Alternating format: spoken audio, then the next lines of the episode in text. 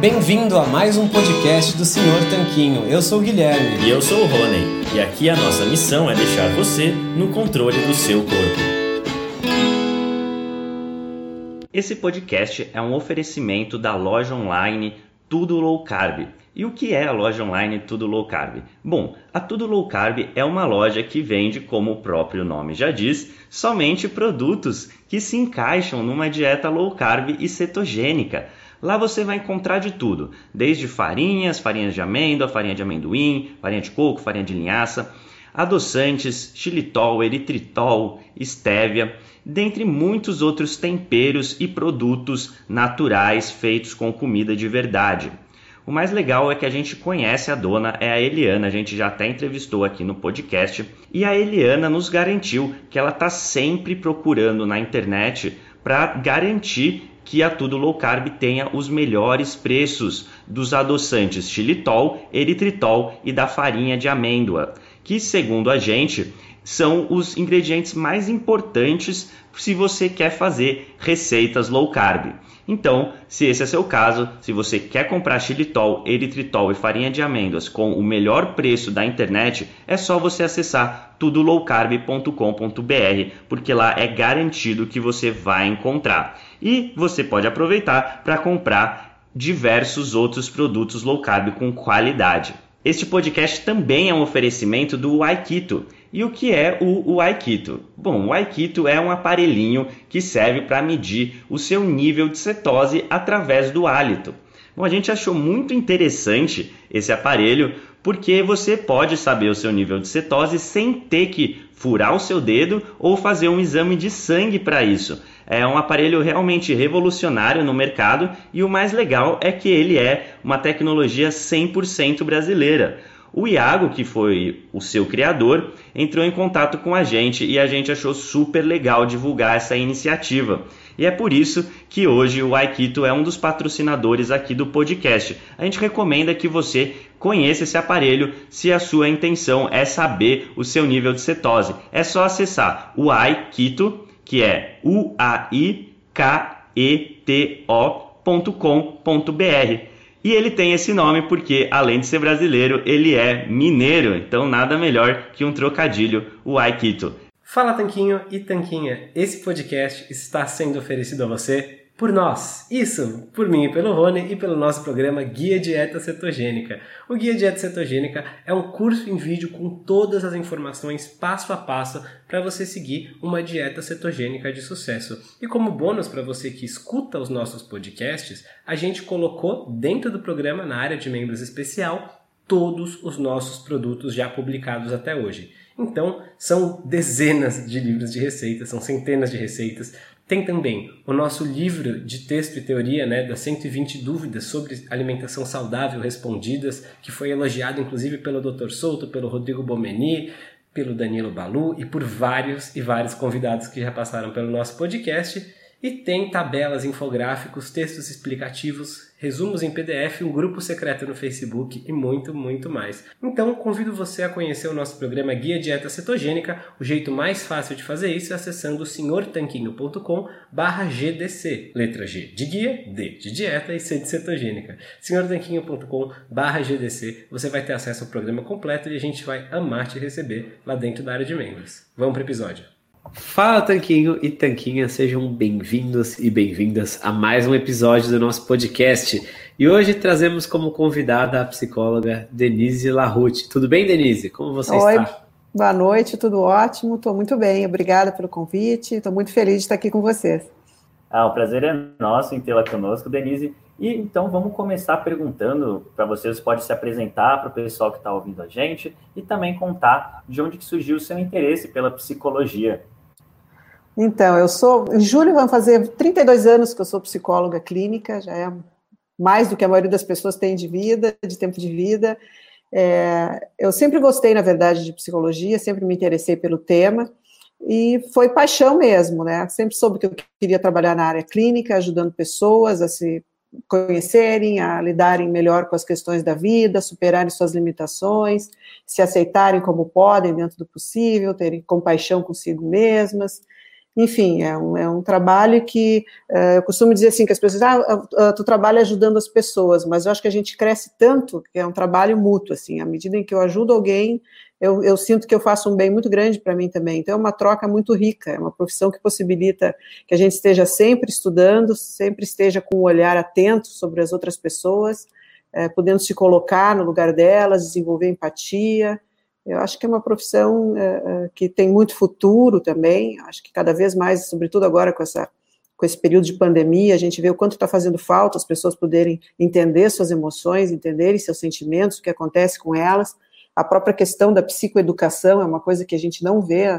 Ninguém ensina criança, nem adolescente, nem adulto a, a identificar sentimentos, identificar emoções e lidar com elas dentro da normalidade que é possível.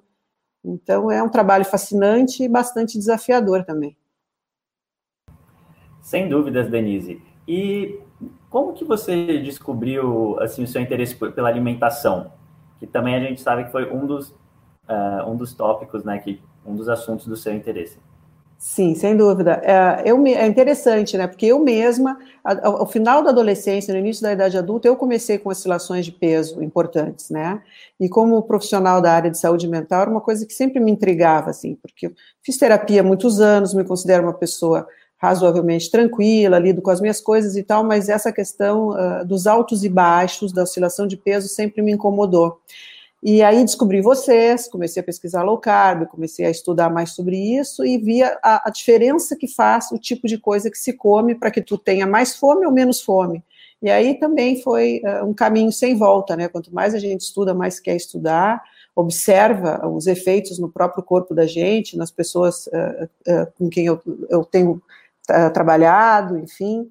Uh, eu acho que é um, uh, apesar do Dr. Souto dizer que a nutrição é uma, uma zona livre de evidências, eu acho que cada vez mais está se formando uma corrente grande de pessoas que realmente está aberto para pesquisa, está aberto para pensar fora da caixa. Né? Então, a minha, o meu interesse surgiu primeiro uh, pelas minhas questões pessoais, e depois também começaram a surgir pessoas para atendimento em psicoterapia comigo que também tinham esse, essa temática muito presente, né, das oscilações de peso, a dificuldade de lidar com o alimento, o alimento como forma de compensar uh, carências, deficiências, comer sentimentos, né, como a gente costuma uh, trabalhar com as pessoas. Enfim, eu acho que as coisas andam muito juntas, né, a psicologia e a nutrição, elas não são desassociadas. É, eu estava conversando esses dias com uma pessoa e a gente, eu estava comentando que antigamente sexo era um tabu, né? Falar de sexo era pecado, era feio, ninguém falava. Hoje em dia fala-se abertamente sobre sexo, mas comer, falar sobre comer e comida virou um novo tabu. As pessoas escondem o que elas comem, comem com culpa, comem com vergonha. Existem alimentos certos, existem alimentos errados.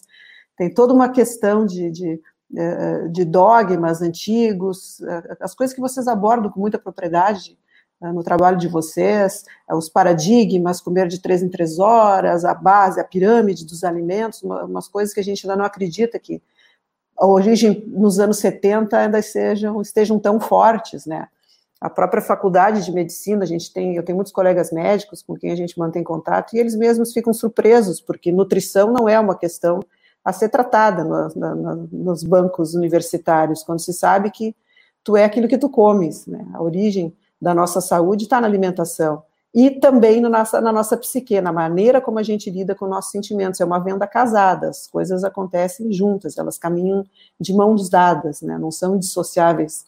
A, a, a, maneira das pessoas verem, por exemplo, a medicina, como se via até muito pouco tempo atrás, acho que agora essa visão também está mudando, que está se vendo mais a medicina integrativa, é a mesma questão uh, em relação à visão da psicologia. A gente não pode tratar alguém que tenha um transtorno alimentar. A gente tem que tratar uma pessoa, né? A gente não trata o transtorno, a gente não trata a ansiedade, a gente trata a pessoa que está uh, tendo episódios de ansiedade recorrentes, ou que tem um transtorno de ansiedade generalizada, por exemplo. Essa visão do todo, a, vis a visão gestáltica, uh, meio que ficou muito perdida por muito tempo. E acho que a gente está conseguindo fazer um resgate interessante, assim, de ver a pessoa como um todo, nas suas mais diferentes nas mais diferentes áreas e poder entendê-la dentro daquilo que ela manifesta. Com certeza, Denise. Acho que você levantou muitos pontos bacanas e que a gente pode elaborar um pouquinho aqui ao longo da nossa conversa. E você mencionou a questão né, de que a nutrição não está dissociada da psicologia e certamente não estão.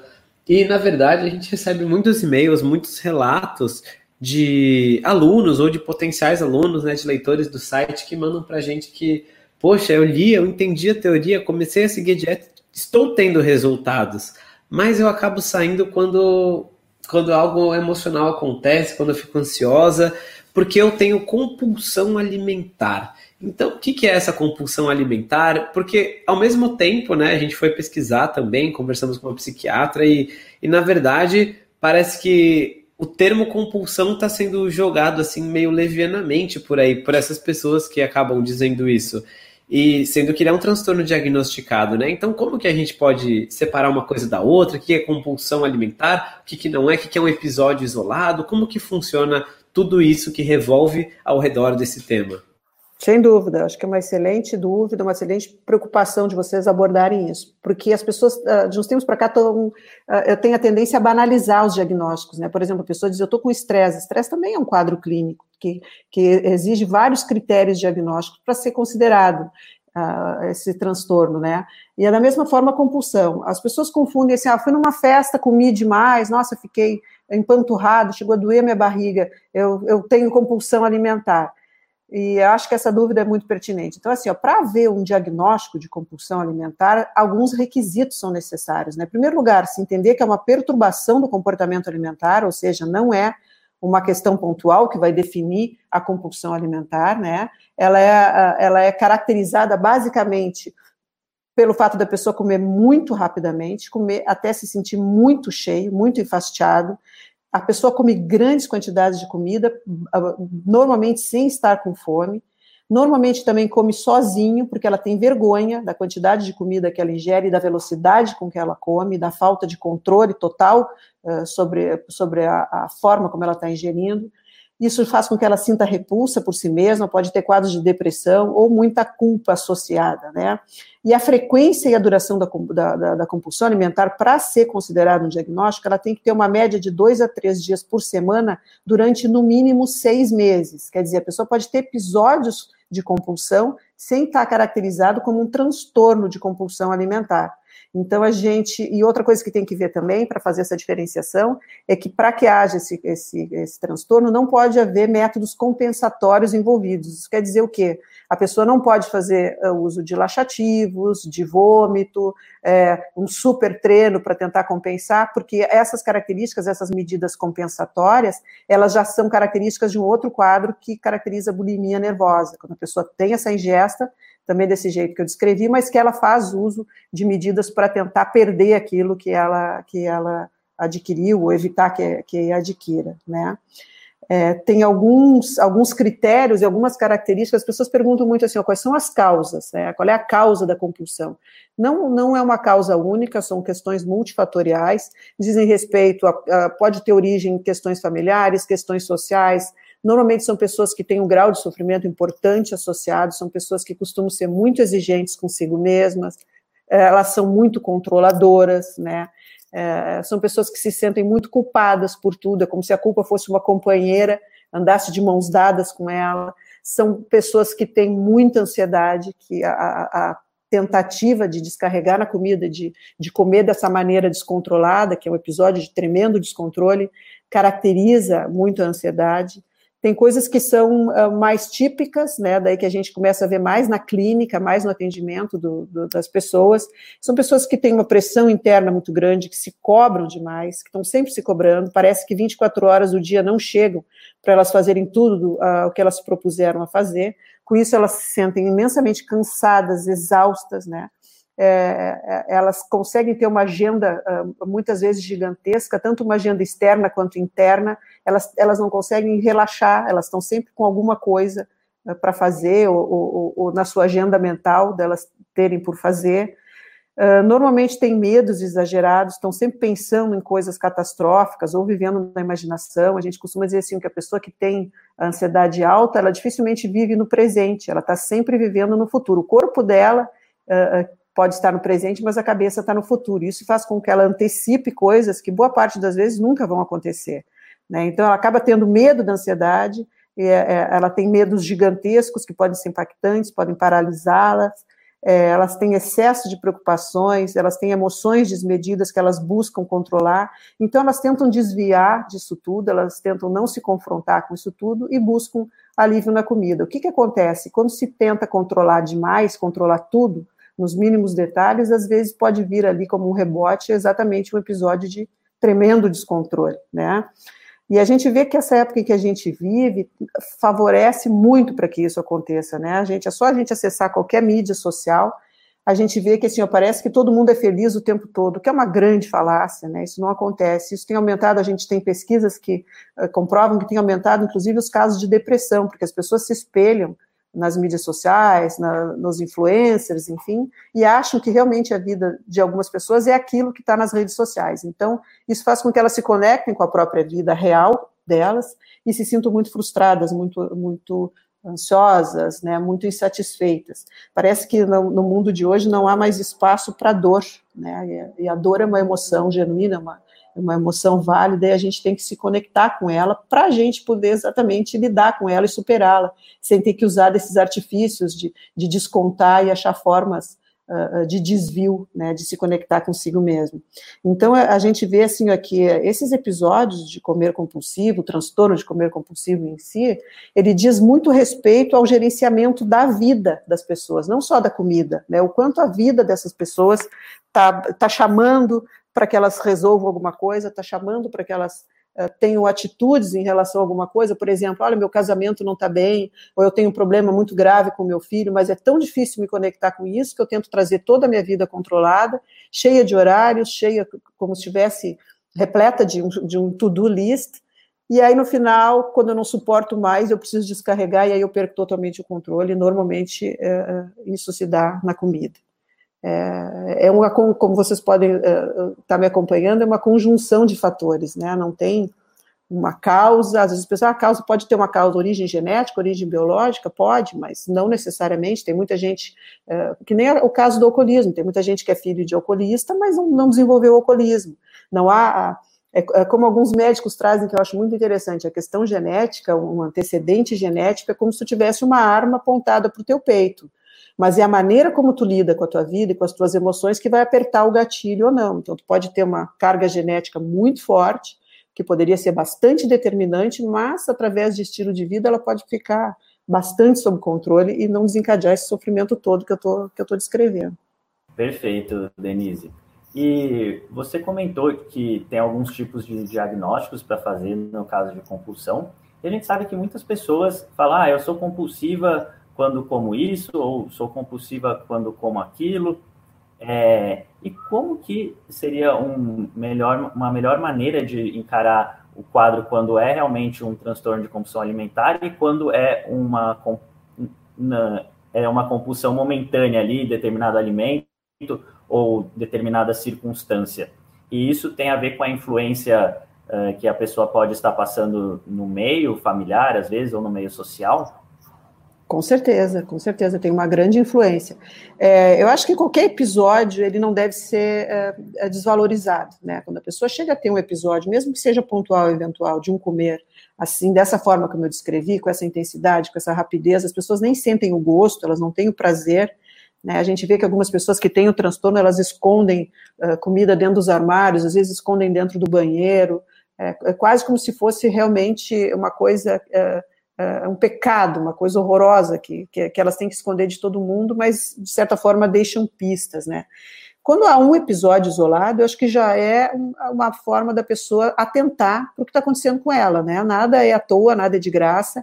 É, vocês imaginem alguém passar por tudo isso que eu descrevi, comer com essa velocidade, uma intensidade que chega a dar, às vezes, uma distensão abdominal, chega a dar dor na barriga da pessoa, com vergonha, com culpa, engolindo quase que tudo inteiro, sem mastigar, sem sentir dor, ah, sem sentir sabor, dá para entender que não há prazer nisso, né? É diferente de tu ir numa festa, ah, tô com vontade de comer um churrasco, que faz tempo que eu não como, e eu comi um pouco a mais, sabor, tô saboreando aquela carne, tô curtindo, tô, tô gostando. É completamente diferente comer demais numa situação, numa festa, num, num jantar, num, sei lá, vou na confeitaria que, que, que, eu gosto, como meu doce favorito, disso que eu descrevi. Mas eu acho que se, se surge uma situação pontual, ela não deve ser desconsiderada. Acho que a pessoa tem que ficar atenta e entender o que está acontecendo. Uh, normalmente, é, as coisas não começam assim, né? Do dia para a noite, a pessoa já entra num quadro e já faz o transtorno. O, o, o, desenvolvimento é lento, a gente diz que é insidioso, ele vai aos pouquinhos. Então, é um episódio daqui a pouco por mês, daqui a pouco pode ser um por semana, vai aumentando. Por isso, a importância dessa constância, né? De duas a três vezes por semana, no mínimo seis meses, para efeitos de diagnóstico. Uma vez uh, havendo essa suspeita, no caso de quem está nos ouvindo, né? É, ou já vê um diagnóstico firmado, a abordagem mais eficiente, sem dúvida, é a abordagem multidisciplinar, da mesma forma que as causas são várias, as abordagens de tratamento também.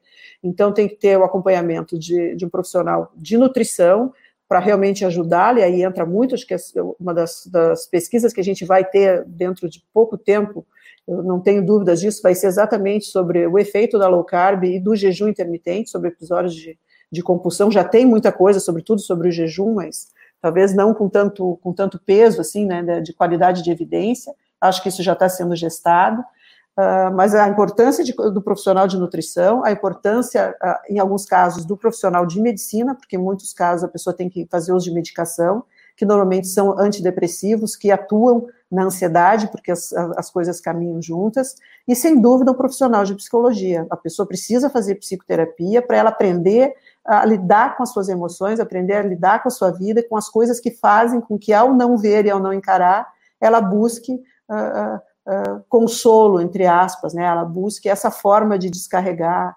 uh, o seu sofrimento. E é uma coisa muito cruel, assim, é, é um mecanismo perverso, porque num primeiro momento parece que está havendo uma descarga, um alívio, mas depois o sofrimento é muito, muito grande. A pessoa tem repulsa de si mesma, ela se, ela se julga fraca, uh, ela, ela realmente sofre muito também pela doença. Então, ela, ela tem motivações que às vezes são inconscientes, que levam-na a ter esses episódios, a, a, chegar a desenvolver esse quadro, e o ciclo de sofrimento uh, fica perpetualizado, perpetuado, né? Uh, ela sofre, ela tem comer compulsiva, ela sofre porque ela comeu desse jeito, ela fica com vergonha, fica com repulsa dela mesma, daí ela vai lá e come de novo, e aí está fechado uh, o ciclo, que é muito triste, né? Vocês falavam em relação às origens, né? A gente sabe que a família tem uma, uma uma importância muito grande nisso, né? Como é que os pais lidam com a alimentação, né? Os cuidadores, enfim, né? É, das crianças, né? Há muito pouco tempo atrás, neném bonito era neném gordo, né? Não sei se é da época de vocês, mas eu me lembro uh, que tinha propaganda de bebê, propaganda de fralda, de óleo, enfim, de bebê, eram uns bebês muito gordinhos, pareciam aquele uh, bonequinho do Michelin, né? E, e, e, não há tão pouco tempo atrás, gordura era indicador de riqueza, de fartura e de saúde, né? A gente via muito isso na, na, na, Idade Média, mesmo depois, né, os reis, as figuras todas das obras de arte que a gente vê até hoje, aquelas mulheres rechonchudas, né, sinônimo de riqueza, de saúde, de fartura, né.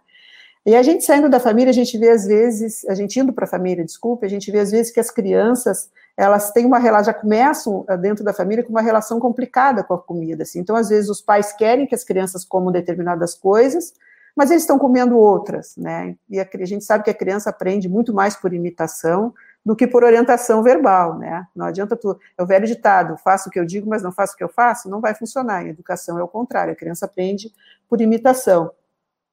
Então, aquelas velhas histórias, né, de que eu ouvia, pelo menos quando era menina, tem que comer até raspar o prato, tem que comer tudo, né, ah, ah, às vezes a gente vê as mães atrás das crianças com prato, pela, a criança andando pela casa e a mãe com prato atrás, para a criança comer de qualquer jeito. Ou dão uh, comida para a criança, a criança na frente da TV, distraída, uh, com desenho, porque senão ela não come. Isso entre aspas gigantescas, né? Então, acho que a relação das pessoas com a comida, ela já começa, ela pode começar de uma maneira muito atrapalhada desde o início, desde sempre. E tem a ver com a própria história do, desses pais ou dos cuidadores da criança, como é que eles lidaram com a comida. A gente sabe que às vezes tem até famílias que incentivam a, a, a que se coma muito, como se fosse uma prova de afeto. Ah, vai, tem que repetir para dizer, para mostrar que tu gostou. Tem várias questões culturais aí, familiares, que sem dúvida é, tem seu peso nisso. Com certeza, Denise. E existe uma influência muito grande da família, né? Tem até uma coisa engraçada que acontecia na minha família quando eu era criança. E não sei se eu já contei isso é, publicamente aqui no podcast, mas quando era criança, eu e minha irmã, nós dois tínhamos que comer tudo que estava no prato. Senão, a gente tinha que ver um vídeo, um VHS que minha mãe tinha. É, minha família sempre gostou assim de apoiar várias causas e tal, né, de voluntariado e tal. E uma das causas era uma ONG que levava alimentos para as crianças que passam fome no sertão nordestino. E se a gente não comesse tudo, a gente tinha que ficar vendo o filme das crianças passando fome ali, falando: ah, você não comeu? Ó, eles estão, então graças a Deus aí quando chega é, o arroz, a cesta básica, aquela coisa toda. Uhum. Então, é, é esses é mecanismos assim, depois é. ninguém entende por que, que as crianças crescem e tem problema com o peso, né? Porque também isso foi fomentado lá atrás.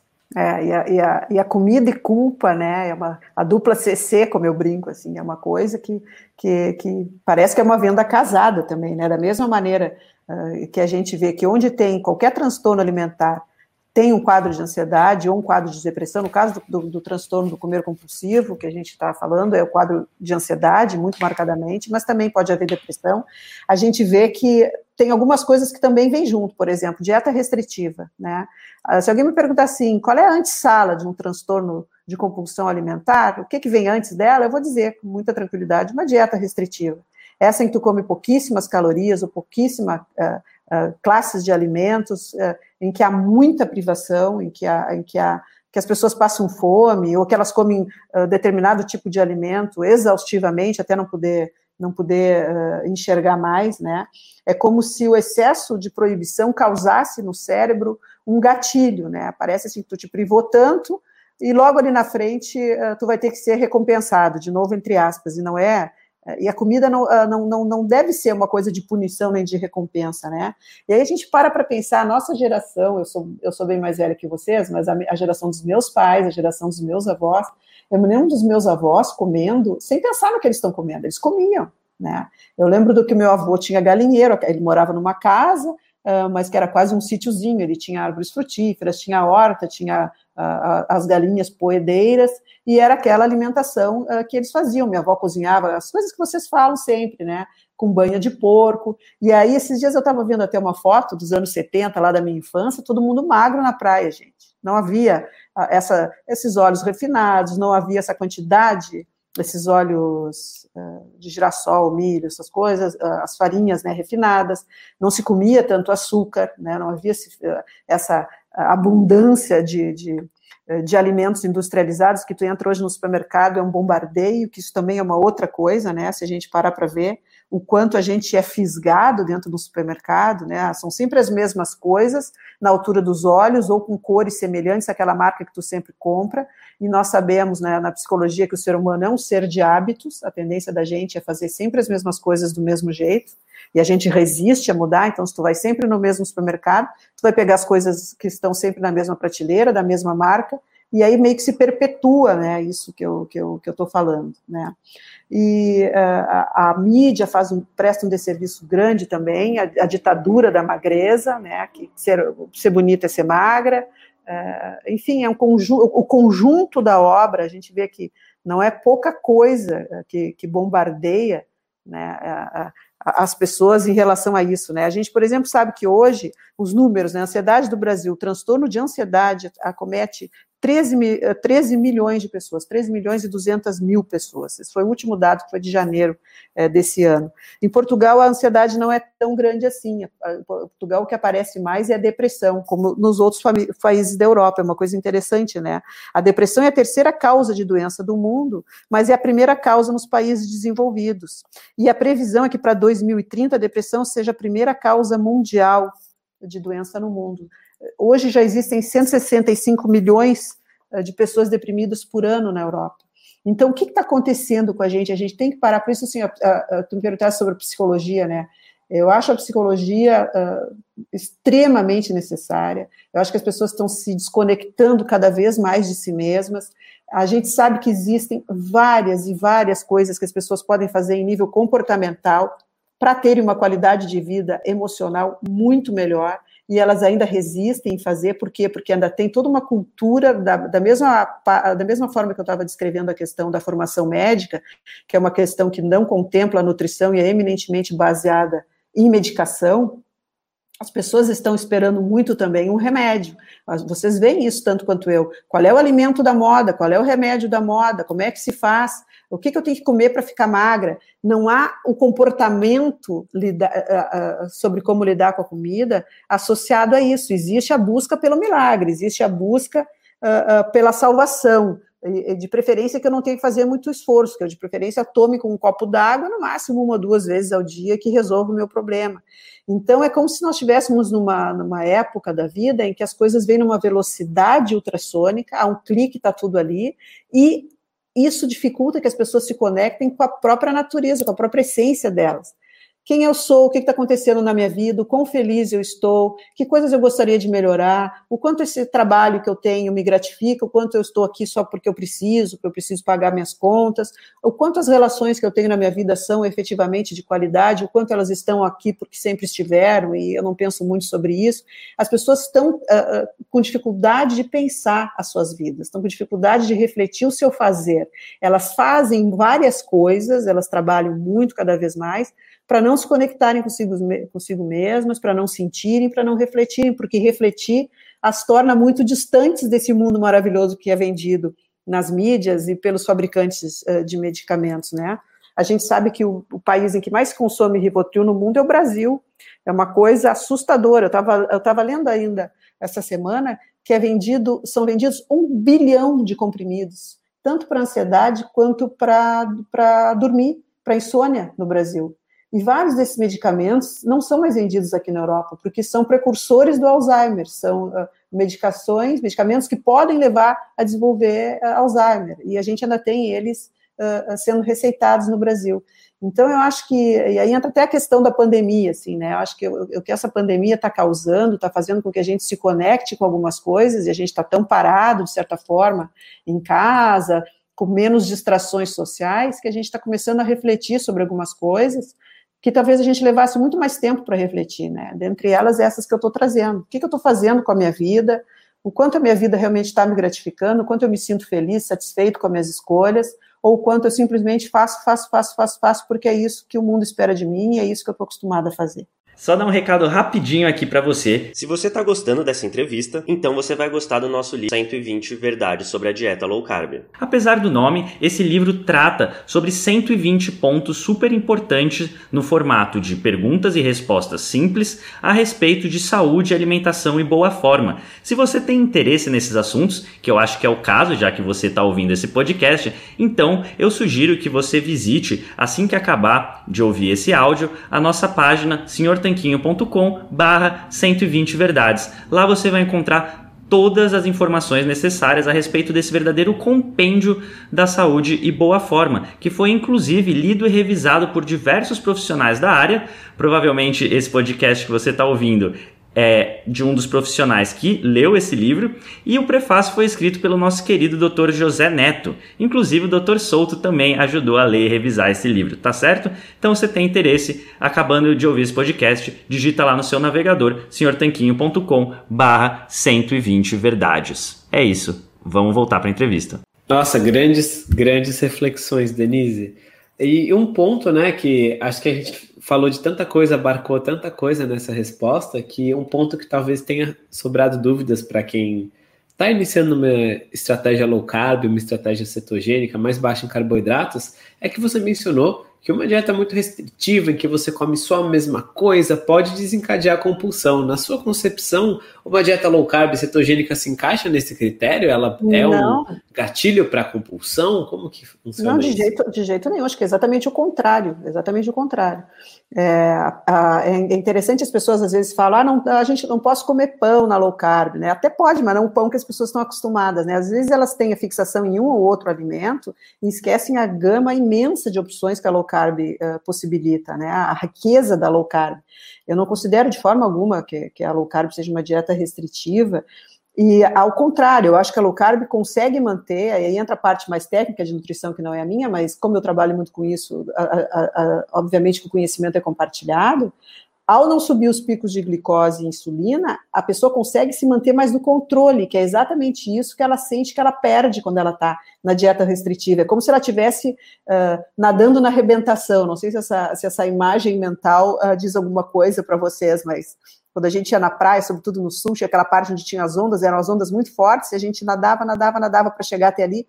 E quando conseguia chegar, a gente estava exausto, né? A gente não tinha nem vontade de seguir nadando, a gente queria voltar para a praia porque a gente já estava muito cansado, o esforço tinha sido tremendo. E a dieta restritiva é isso, ela é um esforço tremendo uh, para um pequeno resultado, e, a, e o pior de tudo, além do pequeno resultado, ela ela proporciona esse efeito rebote, que depois a pessoa vai acabar querendo comer muito mais, o metabolismo vai ficar completamente alterado, e aí se entra nesse outro ciclo de dieta muito restritiva, pro, probabilidade grande de episódios de comer compulsivo, e uma coisa fica levando a outra como se fosse um ciclo uh, infernal, assim, a gente vê o esforço das pessoas, eu vejo no consultório, o esforço das pessoas fazendo dieta a vida inteira e comendo as coisas erradas, porque Alguém inventou uma tal pirâmide alimentar, cuja base são os carboidratos, que não, não fazem falta alguma para a gente, mas até hoje parece que é meio que, que, é, é a sabedoria que ainda está uh, ah, mais na, na, boca do povo, vamos dizer assim, né? Eu acho exatamente o contrário. As dietas restritivas, teve, tem várias, toda hora tem, né? Tu só pode comer determinado grupo de alimentos. Teve a dieta da fruta, a dieta de Beverly Hills. Tem várias dietas. É diferente de tu fazer uma dieta low carb, de tu fazer uma dieta mediterrânea, em que tem, contempla vários alimentos, contempla boas gorduras, contempla boas formas uh, de se manter uh, uh, nutrido e, e, e, contemplar também essa questão da importância da proteína para a nossa uh, musculatura, enfim. É, eu não acho que, que de forma alguma a, a, low carb possibilite, acho que é exatamente ao contrário, acho que a low carb é a saída. E eu trago, posso trazer tanto a minha experiência como profissional, como como paciente também. É impressionante o efeito quando eu estou fazendo a low carb bem bonitinha, que eu não tenho fome, que eu consigo uh, trazer a, a, minha alimentação muito mais tranquila. Às vezes eu me esqueço de comer, coisa que é absolutamente impensável se eu estou comendo uma dieta mais tradicional, sobretudo com carboidratos. Parece que quando tu está comendo carboidratos, quanto mais tu come, mais tu quer comer. E é uma sensação muito ruim é, de estar sempre com fome. E aí tem as questões biológicas também que a gente não pode esquecer, né? Uh, uh, o quanto algumas pessoas realmente não têm tanto apetite, não têm tanta vontade de comer, e outras têm, nós, nós não somos iguais, né? a nossa, nossa biologia não é igual. Uh, tem pessoas que podem passar uh, por privações muito grandes e não terem, não, não sentirem maiores efeitos, enquanto que para outras pode ser um desencadeador que depois fica muito difícil uh, fazer o, o, o, retorno, né? A, a, normalidade, o que se deseja, enfim.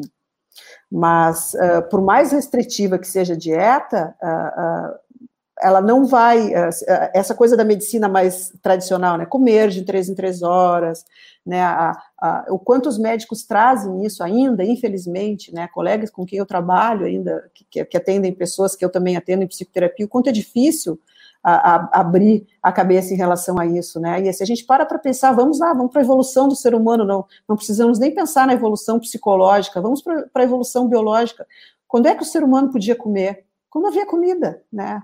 Primeiro ele começou como coletor, uh, uh, juntando do chão as sobras de alimentos que os outros animais comiam e se saciavam e abandonavam, comendo muitas vezes até carniça.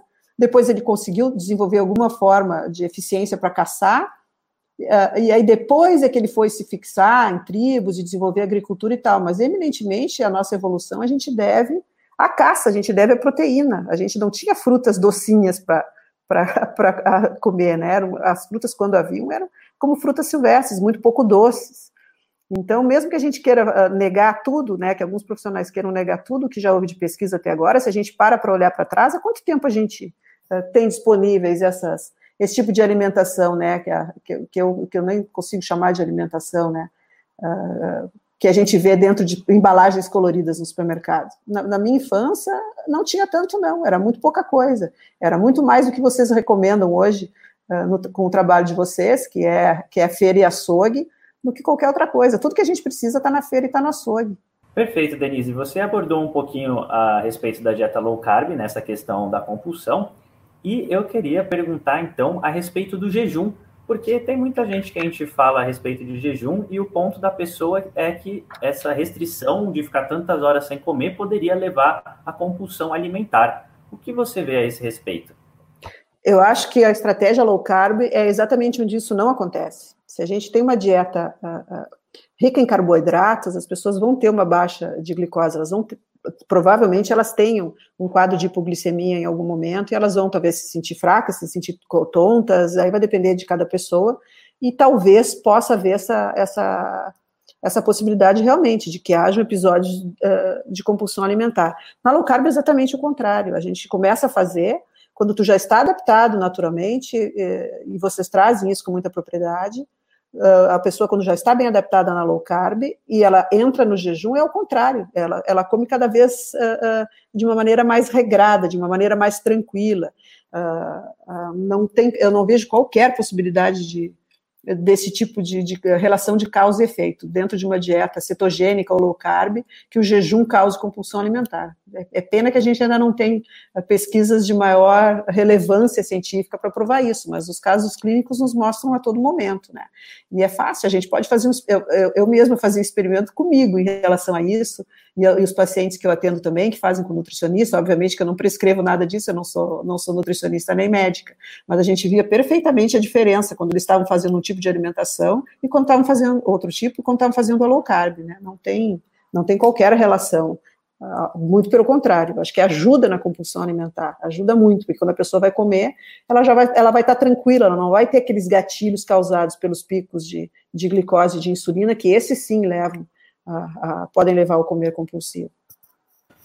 Ah, com certeza. E também eu acredito que você se abster de comer por algumas horas, né? Para quem se acostumou com dieta tradicional, comendo a cada duas, três horas alguma coisa, sempre, sempre, sempre, você de repente descobrir que tem o superpoder de ficar 16, 18, 20, 22, 24 horas sem se alimentar e não ficar mal com isso, ressignifica um pouco essa questão do controle da comida, né? Quem que manda em quem? Eu acredito que isso é uma jornada que muitos alunos nossos acabam passando também.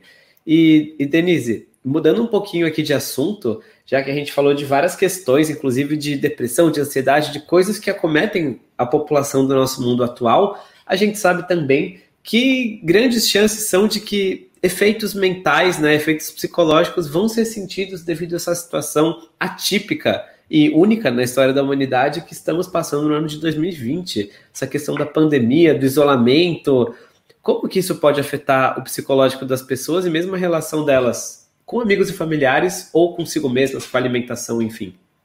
É, isso é, uma, é um grande questionamento, né? A, a gente já sabe que, que, que estão ocorrendo muitos, uh, o incremento de muitos transtornos mentais, né? Sobretudo transtornos de ansiedade e depressão, mas tem quadros clínicos já relatados de transtorno de estresse pós-traumático, sobretudo na região da China, para cá, onde uh, uh, inicialmente começou a pandemia. É, a gente está muito atento, tem toda uma estrutura de saúde aqui em Portugal, a Ordem dos Psicólogos Portugueses, a própria Secretaria Nacional de Saúde, que eu acho que está dando um suporte muito bom para a população. É, espero que no Brasil isso aconteça em algum grau também mas a gente não tem como passar incólume por isso, né? A, a, os efeitos emocionais são semelhantes, infelizmente, semelhantes a uma guerra, né? Uma, uma situação de catástrofe natural ou de uma guerra, alguma coisa assim, que é uma, uma privação muito grande. O ser humano ele tá, ele é programado para lidar com estresse pontual. Então, assim, lá nos primórdios, né, da nossa civilização, nosso antepassado estava pelo campo, pela, pela, pela floresta, que se deparava com um animal gigante ou muito potente, muito mais forte do que ele, e imediatamente entrava em ação o sistema luta ou fuga, né? Aquela descarga de cortisol, descarga de adrenalina, e ele rapidamente tendo que decidir o que queria fazer. Se ele encarava o, o animal, um suposto predador, ou se ele fugia, por considerar que ele não teria chances de sobreviver. Essa descarga ela era pontual, né? Podia acontecer bastante frequentemente, até mais de uma vez ao dia, mas não era o tempo todo. E a gente está numa situação agora de um estresse constante, né? Essa incerteza o tempo todo. E a gente ainda, ainda vê, assim, aqui em Portugal acho que menos, mas no Brasil acho que isso está mais marcado, a tremenda desigualdade social. Né? Então, assim, ó, esses dias eu estava lendo uh, um, uma matéria do, do Karnal, onde ele dizia assim, que são três níveis de, da, da, da, três formas das pessoas lidarem com o tédio, falando do tédio, né? A classe alta muito entediada tendo algumas perdas financeiras, a classe média entediada preocupadíssima com a sua questão financeira, se vai ficar sem trabalho, se vai continuar uh, podendo sustentar a sua família. E a classe muito baixa, sem nem poder se conectar com tédio algum, porque não sabe se vai ter o que comer e dar para os seus filhos o que, de comer na próxima refeição. Então, isso é um estressor constante, um estressor que Uh, em alguns momentos ele aumenta, uh, quando se tem uma notícia mais, mais grave, com mais mortes, ou, ou, alguém próximo da gente que a gente fica sabendo que teve Covid, mas ele vem em ondas, mas ele não chega a baixar de uma maneira uh, substancial esse estressor. Ele está sempre presente, e já se vão 70 dias, né, e não há previsão para que isso se encerre tão cedo.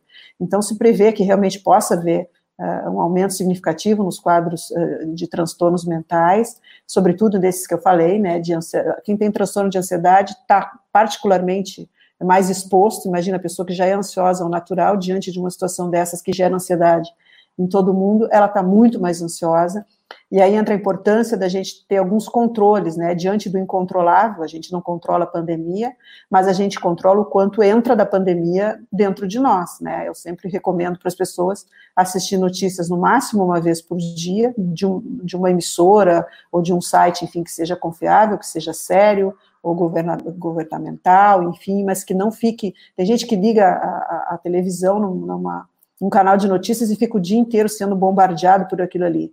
E às vezes a pessoa tem por, por, hábito fazer isso e não se dá conta que tem outras pessoas na casa, inclusive às vezes até as crianças estão escutando aquilo o tempo inteiro, mortes, mortes, enterro, não tem remédio, não tem vacina, o dia inteiro, o dia inteiro, o dia inteiro, quer dizer, as pessoas também, aquilo que eu falava da questão comportamental, né, as pessoas não controlam o que elas deveriam e poderiam controlar, né, não se controla a pandemia, a gente não pode escolher que ela vai acabar, mas a gente pode escolher o quanto a gente vai ser bombardeado por ela todos os dias. E isso é um precursor de saúde mental.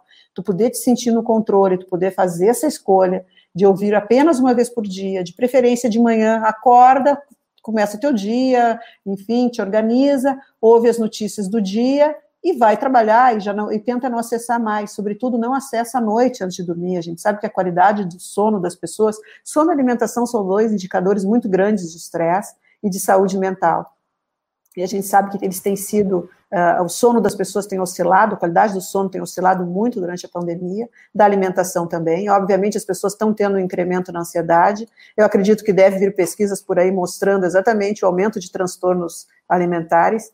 As pessoas estão bebendo muito, estão comendo muito, estão bebendo muito, é, buscando formas uh, uh, de escape, né? E aí é que eu falava lá no início da nossa conversa o quanto a gente tem preciosidades que poderiam estar sendo melhor aproveitadas e que as pessoas relutam porque não é a pílula mágica. Por exemplo, qualquer uh, momento que tu entra no YouTube ou mesmo uh, assistindo algum podcast, tu pode procurar meditação, pode procurar mindfulness, tu pode colocar músicas de piano, músicas de relaxamento e deitar e respirar fundo. As pessoas não estão respirando fundo. Elas, a ansiedade trata a, a, a, traz isso tão forte que a, respiração curta, ela faz com que a pessoa fique mais ansiosa ainda, mas é a maneira como as pessoas estão conseguindo respirar. Porque elas, de certa forma, elas querem resposta mágica, elas querem solução mágica, elas querem a pílula mágica. Então, quem consegue fazer yoga, também tem vídeos. Quem consegue respirar, trabalhar a respiração, respiração abdominal, respiração do yoga. Quem consegue lá botar um vídeo no YouTube, fazer aula de yoga. Quem consegue dar uma caminhada ah, no final do dia, no início do dia.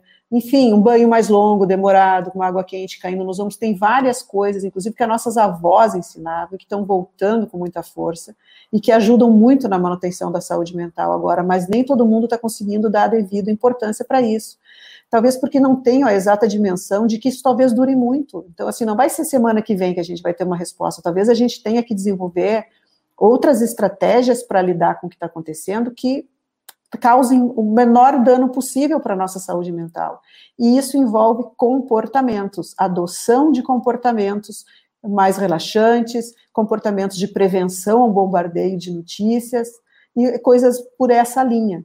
Mas eh, respondendo, resumindo a tua pergunta, não tem dúvida de que já há né, um aumento muito grande nos quadros de transtornos mentais, já há um aumento de violência doméstica, as pessoas estão muito uh, sobrecarregadas emocionalmente, e tem pessoas que realmente têm dificuldade no, no autocontrole e não conseguem conviver de uma maneira mais saudável, uh, estão havendo, havendo muitas separações, Eu tenho abordado bastante isso no meu Instagram, eu até comentei com vocês que eu não, não costumava usar o Instagram e tal, comecei a usar mais, porque eu acho que é até um, uma coisa de utilidade pública a gente poder levar qualidade de informação nesse momento, o que, que é medo, o que, que é pânico, o que, que é normal eu sentir, o que, que não é normal eu sentir, em relação aos casais, qual é o trabalho de cada um dentro do casal para a saúde mental do casal e da família, o, quais são os indicadores uh, de que algo não está bem e o que, que eu tenho que fazer com isso. Toda semana eu estou tentando trazer algum tipo de material, porque eu acho que agora é a hora da gente fazer essa espécie de corrente do bem, assim, levar conhecimento.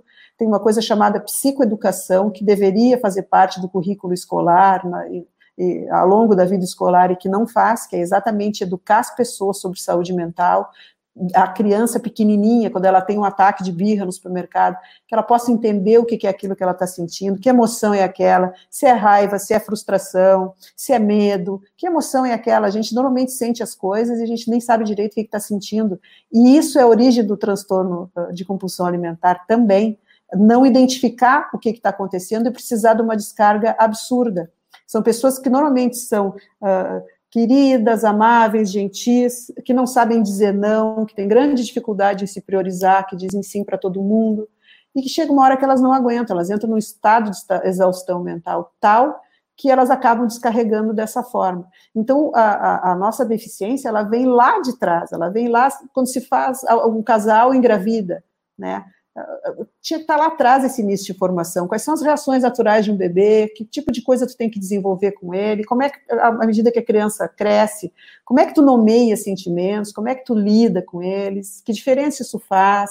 O que, que é adequado manifestar? O que, que não é adequado manifestar e por quê? O que, que é socialmente reprimido e por quê? É, é educação sobre a parte psicológica da gente, que fica completamente de lado. E agora, diante de uma crise eh, tremenda como essa pandemia, essa conta está chegando, né? Então eu espero que apesar de todas as coisas ruins que estão acontecendo e que a gente infelizmente vai ter que se confrontar, que essa parte de se conectar mais consigo e ver a importância de entender o que está acontecendo dentro da gente e, e, as formas alternativas de lidar com isso também seja uma discussão que venha, né? Que, que venha à tona, que venha à baila e que se leve isso para dentro das famílias, que se leve isso para as escolas, que se leve isso uh, para o máximo de gente possível, porque à medida que as pessoas se conhecem, elas conseguem entender o que está dentro de um quadro de normalidade, elas também vão poder identificar quando elas estão saindo disso, quando elas estão tendo indicadores de que a saúde mental delas pode estar comprometida, e elas vão poder buscar uh, algum tipo de, de, de, assistência de uma maneira mais uh, inicial, mais precoce, né? E fugir dessa coisa de, ah, eu estou ansioso, vou tomar um remédio, vou tomar um ansiolítico, eu estou com insônia, vou tomar um remédio para dormir. Né? Essa busca tão fácil, parece que agora ela não está sendo uh, eficiente, a gente está tendo que se confrontar com a dor todos os dias, a gente está tendo que se confrontar com o medo todos os dias, com as incertezas da vida todos os dias, isso é muito duro, isso é muito duro. Bom vai ser se a gente puder tirar alguma lição disso e poder trabalhar nessa parte de prevenção e saúde mental. Vai ser bom mesmo. Com certeza, Denise. E eu acredito que você tocou em vários pontos valiosos aí, mas um que particularmente me chamou muito a atenção foi o ponto de retornar algumas tradições antigas, né? Seja o banho quente que a avó falava, ou tradições de respiração como yoga, meditação, qualquer coisa assim, ou mesmo e principalmente eu destaco essa porque é uma filosofia com a qual eu simpatizo muito, a questão de a gente conseguir separar o que está sob o nosso controle do que não está, né? Pessoas que, que gostam disso, dessa dicotomia do controle, que a gente aprende no estoicismo, é, elas conseguem ter um pouco mais de clareza sobre não vou ficar inundando minha mente, alimentando minha mente com um monte de notícias negativas sobre as quais eu não posso fazer nada. Em vez disso, vou focar no aqui, no agora como que eu posso melhorar a minha situação, da minha família, como que eu posso ser uma pessoa mais gentil, ajudar alguém que está precisando, é, exercer o meu trabalho da melhor forma possível, apesar das condições estarem abaixo do ideal. E com isso tudo a gente consegue é, tirar um pouco dessa ansiedade, desse foco excessivo, muitas vezes, do que está aí fora, do que, que vai vir, da imprevisibilidade do futuro, que sempre será imprevisível, né? Se fosse previsível, todo mundo tinha visto essa pandemia surgindo em novembro do ano passado e não quando ela aconteceu. E a gente tira um pouco da, dessa ansiedade, desse foco nisso e foca um pouquinho no momento presente. Então, todos esses pontos são muito valiosos, né? E é o que você falou mesmo. se a gente conseguir, de alguma forma, já que a situação já está aqui, conseguir usar isso de alguma forma para se aprimorar, para a gente sair dessa situação, dessa pandemia melhor do que a gente chegou, com certeza já vai ter sido um aprendizado e algo enriquecedor. Sem dúvida, tomara que consigamos. Eu acho que, como sempre, é, a, a, o ser humano tem suas próprias características, né? E a gente sabe que as guerras, as revoluções e as pandemias despertam os dois lados, né? Então, algumas pessoas têm despertado o, o, que elas têm de melhor, e aí, então a gente vê assim que pessoas que são generosas ficam ainda mais generosas, e as pessoas que são mais mesquinhas e mais egoístas, diante de situações de extremo teste, como uma guerra, uma pandemia, elas ficam ainda mais mesquinhas e egoístas. Então é interessante a gente ver esse movimento, e, é, e é interessante a gente ver para onde isso vai nos levar, né? Mas eu acho que a gente tem as ferramentas, e acho que quem quiser usar essas ferramentas vai usar, aquela coisa do livre-arbítrio, né? Da, da, da do quanto a, pessoa está disposta realmente a entrar num processo de entender que se pode tirar muita coisa boa disso que está acontecendo, apesar de toda a dor, porque a dor ela tem essa característica, ela não, ela não é nunca uma dor pura, né? A, a dor ela sempre traz alguma coisa junto com ela, ainda bem, né? Algum aprendizado, algum alento, alguma coisa que te faz refletir. É, um exemplo clássico disso é quando morre alguém na família que, que a gente não esperava, mesmo que, que já estivesse a, camada, não importa, mas morre alguém na família, e são muitas as famílias que ficam muito mais unidas depois daquela perda, que parece que o amor por aquela pessoa que se foi serve meio que como uh, uma cola, né, que faz com que as pessoas se reaproximem, enfim, mas eu estou querendo dizer com isso é que nada é eminentemente ruim, nada é eminentemente bom, é, é, tudo tem a ver com a, com a vivência da gente, com o que a gente consegue fazer com aquilo, né? E acho que essa, essa é uma reflexão também. O que, que eu quero fazer com isso que está me acontecendo? Eu estou correndo para que passe logo, e me livrar logo disso e seguir a minha vida exatamente como ela era antes?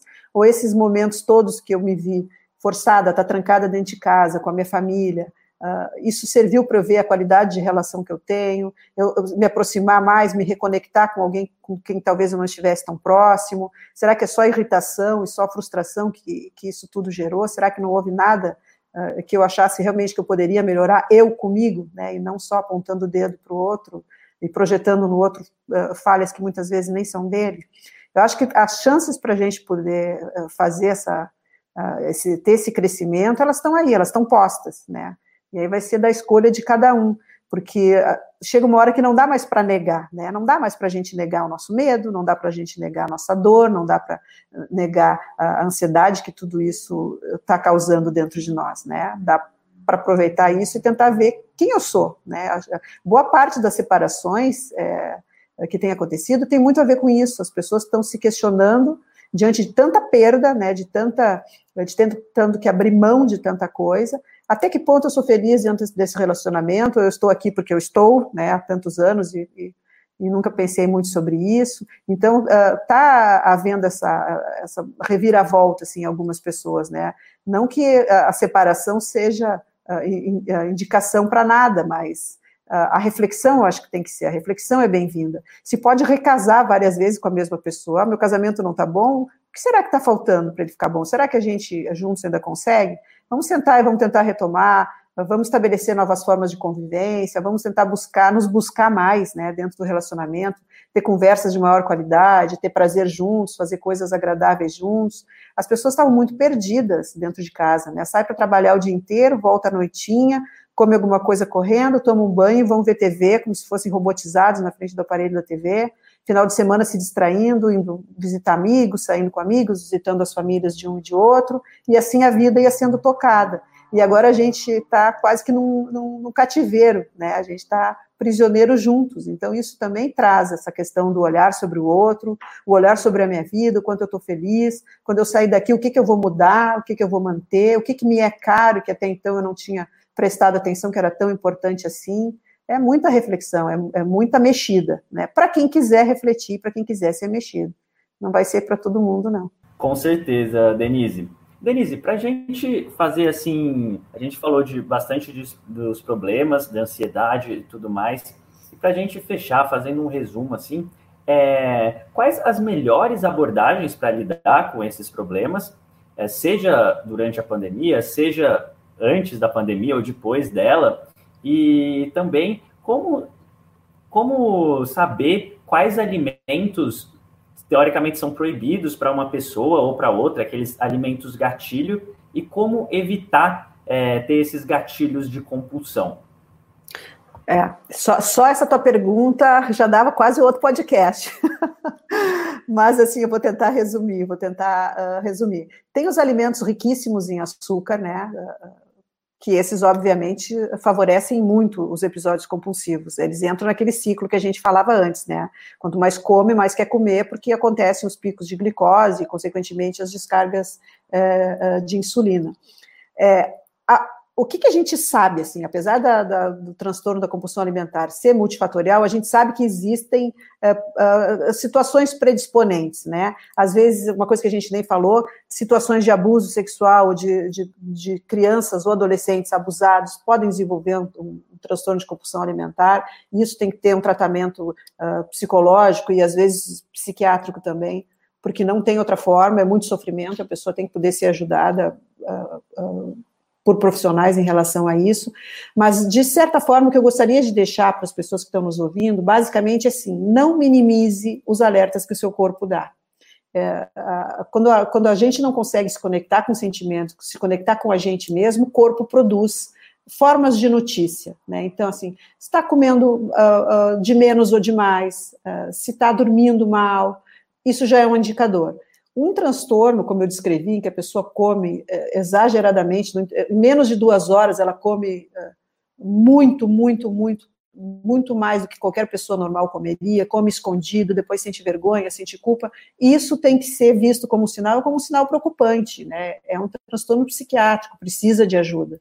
Então, pode começar procurando uma nutricionista para ver a dieta, mas provavelmente não consiga ficar tratando só com a nutricionista. Tem que trabalhar a cabeça, né? Quando a gente, a mente da gente não está junto com o corpo, a mente está no futuro, o corpo está no presente, as situações começam a, aparecer, ah, os problemas de saúde mental começam a aparecer, no caso de transtornos de ansiedade. Quando a mente está no passado e o corpo no, no, presente, a gente sabe que normalmente são os quadros de depressão. Então, a ideia qual é? Né? Que a gente estabeleça uh, objetivos realistas, que a gente não, não se exija tanto, se a gente está num trabalho em que a gente está quase desenvolvendo uma síndrome de burnout, de tanta coisa que a gente tem para fazer, que a gente pare e reflita, por que, que a gente está precisando fazer aquilo? Será que aquele é o único trabalho que, que realmente a gente pode ter? Tem culturas em que isso é, é, é incentivado e é, e é, quase como um valor, por exemplo, uh, eu tenho muitos amigos em São Paulo que uh, relatam isso, assim, que para algumas empresas isso é o esperado, né, que as pessoas trabalhem muito além do horário, fim de semana, no horário de almoço, todos os extremos, né, eles são preocupantes, né, mas a, a, a questão das compulsões e a questão do, do, do descompasso das emoções, elas caminham juntas. Como agora a gente está sentindo também, é como se a gente estivesse sendo observado no microscópio, né, como se a gente estivesse vivendo numa situação de laboratório com a pandemia. Então, tudo potencializa. Um transtorno de ansiedade muito potencializado pode levar para um transtorno de compulsão alimentar? Pode. Pode levar para um transtorno de ansiedade generalizada? Pode. Então, apesar da gente estar confinado, tem telemedicina, tem atendimento em terapia online, a gente se conhece, a gente sabe o que, que a média da gente a, a, diz, né? Como é que a gente se comporta normalmente no, no, dia a dia da gente. Quando a gente sentir que tem alguma coisa que está fugindo a esse padrão, se é que é um padrão mediano razoavelmente bom, é importante que busque ajuda. Não espere ficar uh, muito mais acirrado, não espere ficar muito mais sério, porque aí o atendimento vai ter que ser outro, a abordagem vai ter que ser outra, vai ser mais sofrido, vai ser mais difícil. Eu acho que é importante que as pessoas possam se conectar consigo e ver até que ponto elas realmente podem estar, estar em sofrimento e buscar ajuda, né? Não tem, não tem uma, uma receita assim para a gente lidar com isso, mas tem sintomas que a gente até pode uh, uh, pensar um pouquinho, ah, eu vou observar um pouco mais, mas tem outros que não. E acho que esses sintomas que a gente vinha falando da, do episódio, dos episódios de comer compulsivo, se isso está acontecendo de uma, duas vezes por semana, não espere, né? Vai procurar um profissional da, da sua confiança, vai tentar eh, tratar isso quanto antes, porque a tendência é que fique muito pior, e, e é óbvio, quanto mais tempo, mais difícil, né? Mais complicado mais doloroso. Sem dúvida, Denise, e acho que essa foi também uma ótima mensagem final para o pessoal que estava ouvindo a gente, que está ouvindo a gente, e a gente queria saber se você tem outros a gente quer saber quais são os seus hábitos saudáveis, que também é uma parte do podcast que o pessoal gosta bastante. Bom, como eu falei no início, eu faço low carb, gosto. Eu estou particularmente feliz com as receitas que eu aprendo com vocês, que eu, que, eu, que eu tentava reproduzir. Eu não sou muito boa de doce, eu cozinho muito bem salgados. Doce eu estou aprendendo, está sendo um desafio.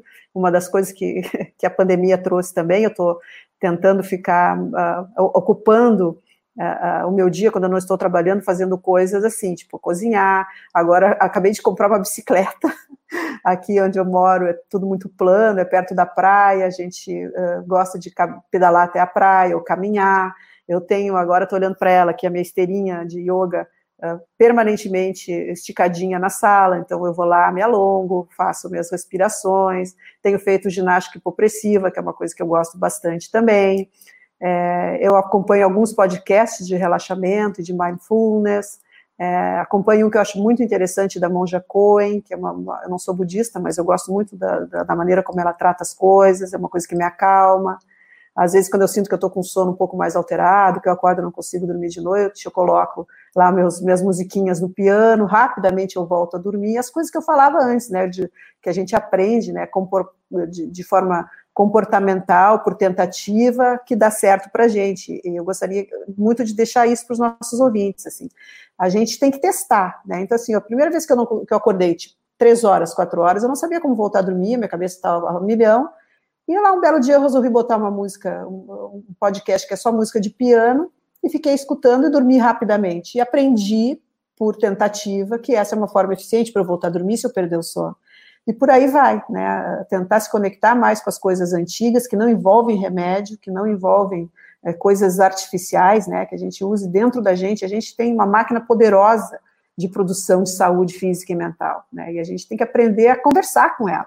O que talvez sirva para vocês não sirva para mim, mas eu tenho que experimentar, talvez sirva né? Eu, ou daqui a pouco eu vou descobrir a minha própria forma de fazer. Mas eu noto que apesar de eu não estar podendo ir na academia, eu, eu me sinto mais saudável agora, por incrível que pareça, porque eu estou fazendo exercícios, isso que, que nem eu tratei antes, de me desligar do excesso de notícias, de me, escutar coisas interessantes. Outra coisa que eu faço muito é botar coisas engraçadas, bobagens, porque a gente sabe, tem uma pesquisa de Oxford muito interessante que traz que o riso ele faz com que baixe substancialmente a produção de, de cortisol e suba a de endorfina. E a gente engana o cérebro, não precisa ser um riso genuíno, verdadeiro, pode ser um riso fake, que tu finge na frente do espelho, olha que interessante. Então, tu poder ver uma bobagem qualquer, poder dar risada, produzir as substâncias que o teu próprio corpo sabe produzir, a gente só tem que ajudá-lo mostrando os caminhos. Acho que é por aí. Perfeito, Denise. E para quem quiser te acompanhar, quais são as suas mídias sociais, onde você está ativa, onde você compartilha o seu dia a dia? É, eu, eu, eu tô meio nova nisso, né? Como eu conversei antes com vocês, assim, eu tô com o meu Instagram, onde eu basicamente compartilho, eu faço vídeo, um vídeo por semana, pelo menos, respondendo as perguntas que as pessoas me falam. Essas duas últimas semanas foram uh, situações relacionadas a casais, casais com filhos, casais sem filhos, é, trato, estou tentando ajudar como eu posso, uh, basicamente pelo Instagram, não, não, não, usava muito as mídias sociais, tem um ou outro vídeo no YouTube, eu tenho que me uh, uh, dar uma, uma, incrementada nisso, mas acho que é basicamente o Instagram, onde as pessoas vão poder se sentir mais ajudadas, que eu trato muito, de uma maneira muito presente, eu faço três posts por semana, sendo um vídeo e outro cards de orientação e dicas bem práticas, bem pé no chão, como eu acho que as coisas têm que ser, para tentar ajudar como eu puder. E meu Instagram é psicóloga Denise Laute. Então a gente vai deixar o link aqui na descrição do podcast para o seu Instagram e, claro, também na transcrição completa desse episódio lá no site. E Denise, muito, muito obrigado pela sua presença, pelo seu conhecimento, pelo seu tempo Ficou realmente uma entrevista incrível. Ah, muito obrigada, foi um prazer imenso. Sou fã de vocês, vocês já me ajudaram demais, vocês nem imaginam. Quando eu estava muito perdida na low carb, vocês foram o meu faixa de luz no meu túnel, me ajudaram demais. Eu sou muito grata e, e me sinto honrada pelo, por estar aqui com vocês. Muito obrigada. Ah, que ótimo, a gente fica feliz em ter ajudado de alguma forma. E, mais uma vez, muito obrigado pela presença. É, também queria aproveitar para agradecer os tanquinhos e tanquinhas que nos escutaram até aqui. Muito obrigado por sua audiência. Lembrando que a gente solta episódios novos todas as segundas e sextas-feiras. E para você não perder nenhum deles, é importante que você se inscreva no nosso podcast. A gente está por todos os players, é só procurar por podcast do Senhor Tanquinho. A gente se fala no próximo deles. Um forte abraço do, do Senhor Tanquinho. Fala Tanquinho e Tanquinha, esse podcast está sendo oferecido a você por nós. Isso, por mim e pelo Rony e pelo nosso programa Guia Dieta Cetogênica. O Guia Dieta Cetogênica é um curso em vídeo com todas as informações passo a passo para você seguir uma dieta cetogênica de sucesso. E como bônus para você que escuta os nossos podcasts, a gente colocou dentro do programa, na área de membros especial, todos os nossos produtos já publicados até hoje. Então, são dezenas de livros de receitas, são centenas de receitas, tem também o nosso livro de texto e teoria, né, das 120 dúvidas sobre alimentação saudável respondidas, que foi elogiado inclusive pelo Dr. Souto, pelo Rodrigo Bomeni, pelo Danilo Balu e por vários e vários convidados que já passaram pelo nosso podcast. E tem tabelas, infográficos, textos explicativos, resumos em PDF, um grupo secreto no Facebook e muito, muito mais. Então, convido você a conhecer o nosso programa Guia Dieta Cetogênica. O jeito mais fácil de fazer isso é acessando senhortanquinho.com GDC. Letra G de guia, D de dieta e C de cetogênica. senhortanquinho.com GDC. Você vai ter acesso ao programa completo e a gente vai amar te receber lá dentro da área de membros.